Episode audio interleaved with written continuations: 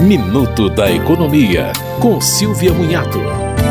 O governo anunciou que vai fazer um concurso único, com validade de dois anos para vários órgãos federais. Será feita uma prova única objetiva a ser aplicada para todos os candidatos e uma outra específica e dissertativa de acordo com a área de atuação que o candidato escolher. As áreas em estudo são administração e finanças públicas, setores econômicos, infraestrutura e regulação, educação, ciência, tecnologia e inovação, agricultura, meio ambiente e desenvolvimento agrário, políticas sociais, justiça e saúde, trabalho e previdência, dados, tecnologia e informação pública e nível intermediário.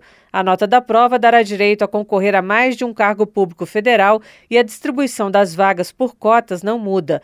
O concurso será aplicado no país todo, mas a maioria das vagas será para trabalhar em Brasília. O edital deve sair até o fim do ano e a prova será em fevereiro.